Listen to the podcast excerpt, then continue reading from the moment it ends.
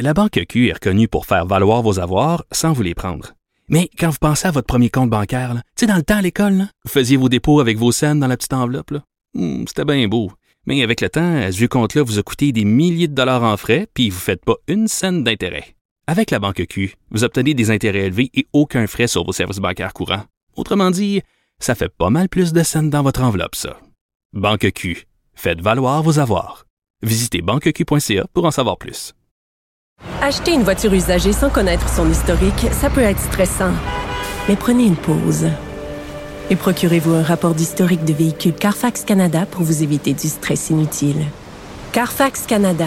Achetez l'esprit tranquille. Mario Dumont. Plus pratique que n'importe quel moteur de recherche. Une source d'information plus fiable que les internets. Pour savoir et comprendre, Mario Dumont. On est de retour euh, pour vous parler de la Pologne qui a reçu sur son territoire un missile. Il y aurait deux personnes blessées euh, par ces missiles russes. Selon euh, l'avis de plusieurs, mais on peut pas dire russe avec certitude parce qu'on dit il faut faire enquête et les Russes eux-mêmes disent non non c'est pas nous on n'a pas rapport avec ça ces missiles qui sont tombés en territoire russe. Euh, Est-ce que ça pourrait être un point tournant dans cette guerre? Euh, Là on est sorti du territoire de l'Ukraine. Il y a un autre pays de l'OTAN qui vient d'être attaqué si je peux prendre ce mot-là. Bon est-ce que c'était volontaire ou accidentel c'est une autre affaire. Justin Massy, professeur au département de sciences politiques de l'UCAM, est avec nous. Euh, Monsieur Massy, bonjour. Bonjour. Bon, euh, quand on prend ça au sens strict là, des règles de, de l'article 5 de l'OTAN, euh, on pourrait dire il y a un pays de l'OTAN qui vient d'être attaqué. Ben, il faudrait que la Pologne déclare avoir été attaquée d'abord. Là, il y a une rencontre là, du Conseil de sécurité nationale euh, de la Pologne présentement, d'urgence, évidemment. Ils vont sortir à la fin de ça, probablement avec une déclaration publique.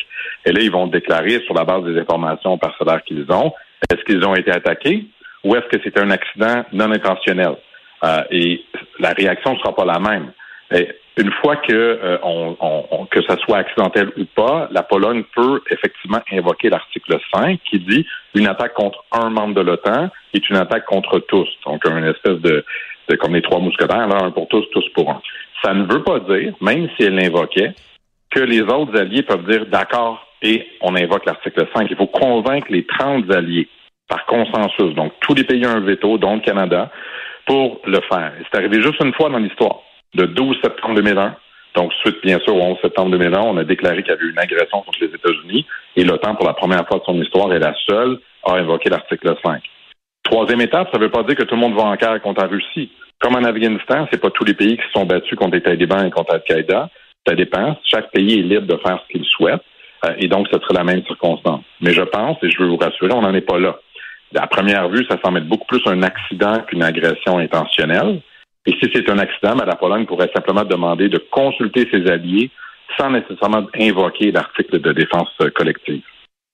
Ça serait étonnant que à cette étape-ci, là, euh, la Pologne sorte avec ça tout de suite, là, d'après moi.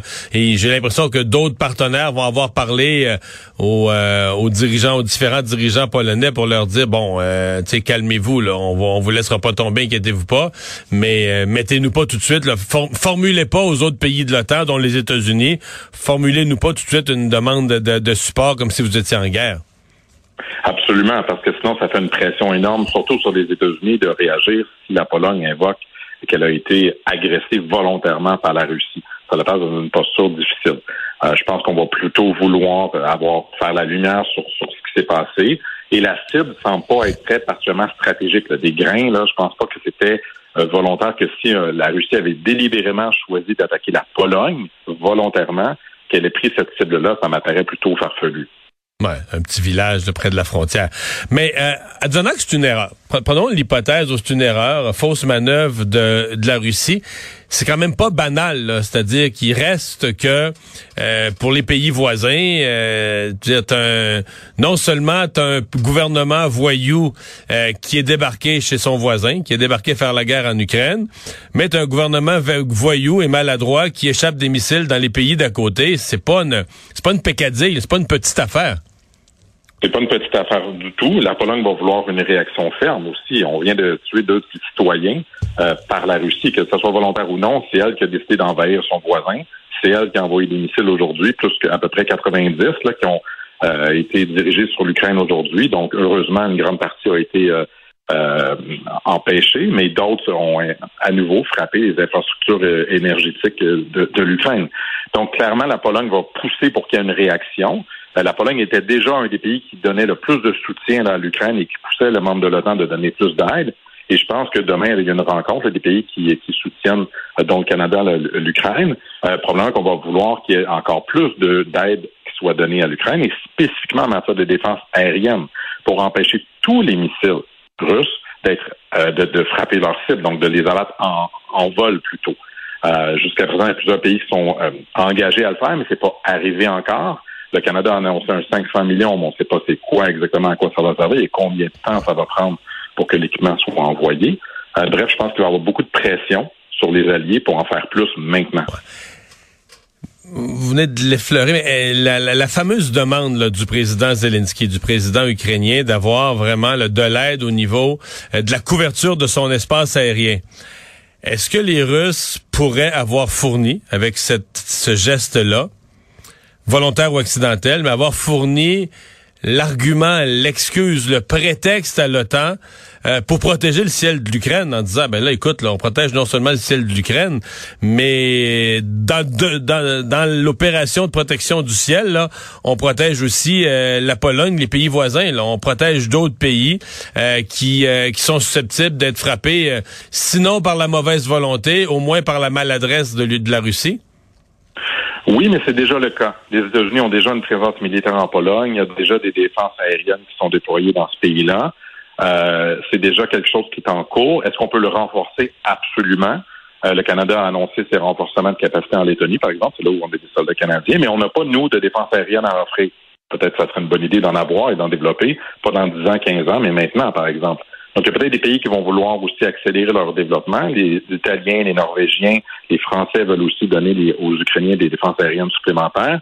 Ça va peut-être forcer, euh, mettre plus de pression pour qu'ils en fassent plus à ce niveau-là, absolument. Et ça va donner des arguments à Zelensky aussi pour les réclamer maintenant aussi. Ouais. Euh, on nous rappelle parfois que les guerres, c'est fou comme ça, là, mais tu sais, ça ça commence par des escalades, par des gestes bêtes. En fait, on pourrait partir de la, Première Guerre mondiale. Euh, c'est quoi pour vous le niveau de risque de, de, ce genre d'escalade? Ça commence par un missile maladroitement lâché sur la Pologne. Là, on dit on peut pas laisser ça. Que, que ça mène à une, une accélération du conflit ou une amplification du conflit, mais majeure. C'est possible. On peut pas le, nier. On fait face à, un, agresseur, dans ce cas-ci, la Russie, qui attaque son voisin parce qu'il trouve que l'Ukraine ne devrait pas exister, puis elle devrait faire partie de la Russie. Donc, on est vraiment dans une logique extrêmement euh, belliqueuse où on veut conquérir du territoire. C'est pas une guerre contre des groupes terroristes. C'est vraiment pour acquérir le territoire contre une population qui en veut, qui veut rien savoir des Russes sur son sur son terrain. On est dans une situation de risque aussi parce que c'est deux puissances nucléaires. Donc, à la fois la Russie, les États-Unis, la France, le Royaume-Uni euh, ont des capacités nucléaires. Donc, on n'est pas non plus contre un pays euh, comme en Afghanistan où les capacités, les ripostes sont, sont moins grandes. Donc, oui, il y a toujours un risque. Cela dit, heureusement, il y a des canaux de communication. On a vu que le chef d'état-major américain, le secrétaire de la Défense, parle aussi aux Russes.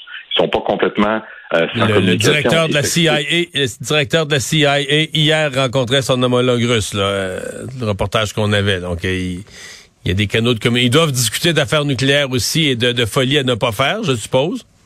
Exactement. Ils s'envoient des signaux en privé en disant ben voici ce qu'on accepte, voici ce qu'on n'accepte pas, voici comment on va réagir. Parce qu'on on développe toujours des plans de contingence et des scénarios que si on fait une riposte, ben on veut que notre riposte soit dite proportionnelle, donc qu'elle soit pas comme démesurée. Donc si un missile qui tue deux euh, Polonais, la riposte peut pas être une attaque totale contre Moscou, par exemple. Il faut pas aller là, sinon l'escalade s'amplifie vraiment une, spirale vraiment incontrôlée. Donc, ces canaux-là sont super importants pour dire, ben, voici comment on va réagir. On peut même l'annoncer à l'avance pour le signaler en disant, mais notre intention, c'est simplement de dire que ça, c'est pas acceptable. Notre intention, c'est pas d'amplifier encore plus le conflit avec vous. Euh, Qu'est-ce que ça dit sur la stratégie plus générale de la Russie? Parce que la Russie a perdu Kherson euh, il, y a, il, y a, quelques jours à peine. Là, euh, bon, aujourd'hui, ça va l'air être des frappes un peu tous azimuts. Là, il y a eu des, des édifices. J'ai vu qu'il y a encore de la production électrique ou de la distribution électrique là dans les environs de Kiev qui a été frappée. Euh, là, on a même échappé un missile chez le voisin, moyennant que ce soit ça, un accident. Qu'est-ce que ça dit sur où, où s'en vont les Russes? Est-ce qu'il y a encore une stratégie ou avec ce qui nous reste de missiles, on tire à tort et à travers pour faire du dommage? Ben, ce qui est clair, c'est qu'ils perdent sur le terrain. Ils ont perdu beaucoup du territoire qu'ils avaient conquis dans les dernières, euh, derniers mois.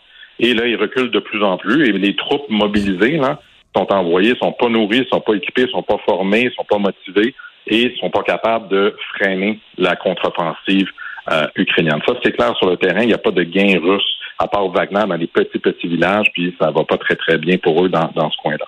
Alors, face à ça, la stratégie russe, qui n'est pas capable de gagner le territoire qu'elle veut conquérir, elle envoie des missiles sur des infrastructures d'énergie ukrainiennes notamment pour que les Ukrainiens aient froid, pour qu'ils puissent pas qu'ils n'aient pas accès à l'eau, qu'ils n'aient pas accès à l'électricité, qu'ils puissent pas se chauffer l'hiver qui commence. C'est comme chez nous, c'est froid l'hiver.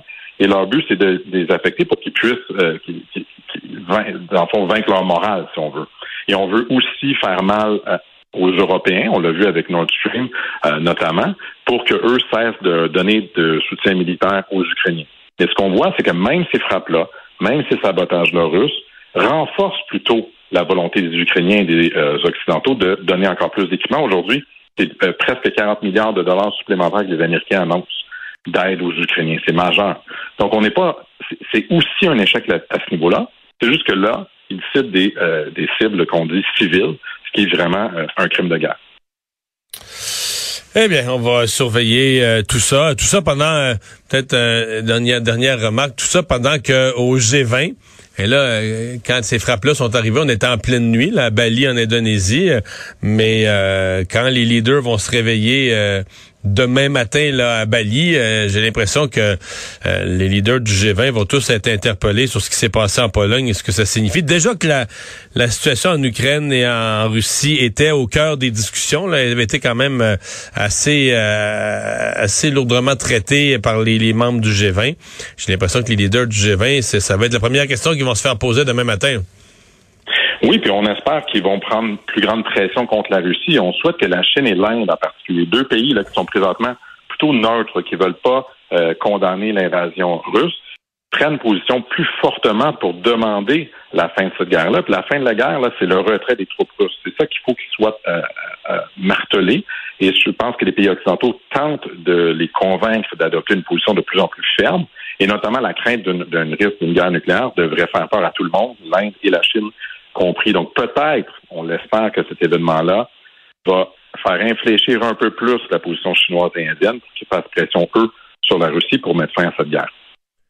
Mais si Poutine euh, retire ses, ses, troupes, là, lui, il doit quitter la direction de son pays. Il, dans son pays, il est une risée. Il veut avoir euh, fait tuer autant de soldats, autant de jeunes de sa population, euh, gaspiller autant d'argent, créer autant de dommages économiques pour rien pour pas de gain, pas d'avancée, pas de progrès.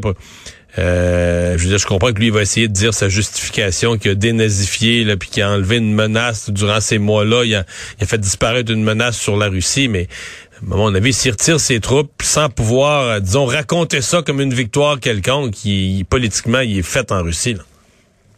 C'est clair que l'avenir de son, de son régime est, est lié à l'issue de la guerre. Il n'y a aucun doute. Euh, c'est pour ça que plusieurs pensent qu'ils continuent à, maintenir la pression pour, euh, pour que les, les, Russes continuent à essayer de reconquérir du territoire. Même si ça marche pas, il veut marteler ça parce qu'il peut pas perdre. S'il perd, comme vous le dites, c'est possiblement lui qui euh, perd son poste, peut-être sa vie. Donc, on n'est pas dans une logique qui est favorable à ça. Cela dit, il faut quand même tenter de faire cette pression-là pour l'atteindre parce qu'il n'y a pas d'autre issue L'armée russe ne sera pas capable de vaincre l'Ukraine. L'Ukraine ne veut pas être conquise par les Russes. Et quand un peuple ne veut pas être conquis, avec, on l'a vu avec les Vietnamiens, on l'a vu avec des avions, on résiste aussi longtemps que ça, prendra contre euh, l'occupation étrangère. Donc, il n'y a pas d'issue favorable pour, euh, pour Poutine. On peut juste souhaiter qu'il puisse continuer à mentir à sa population en disant, voyez, c'est une grande victoire, je peux maintenant mettre fin à cette invasion et on, on retourne chez soi. On est loin de là. Je suis pas en train de, je suis pas naïf en vous disant ça. Cela dit, c'est, la seule alternative qui peut amener à la fin des hostilités dans la région. Justin Massy, merci beaucoup. Au revoir. Au revoir.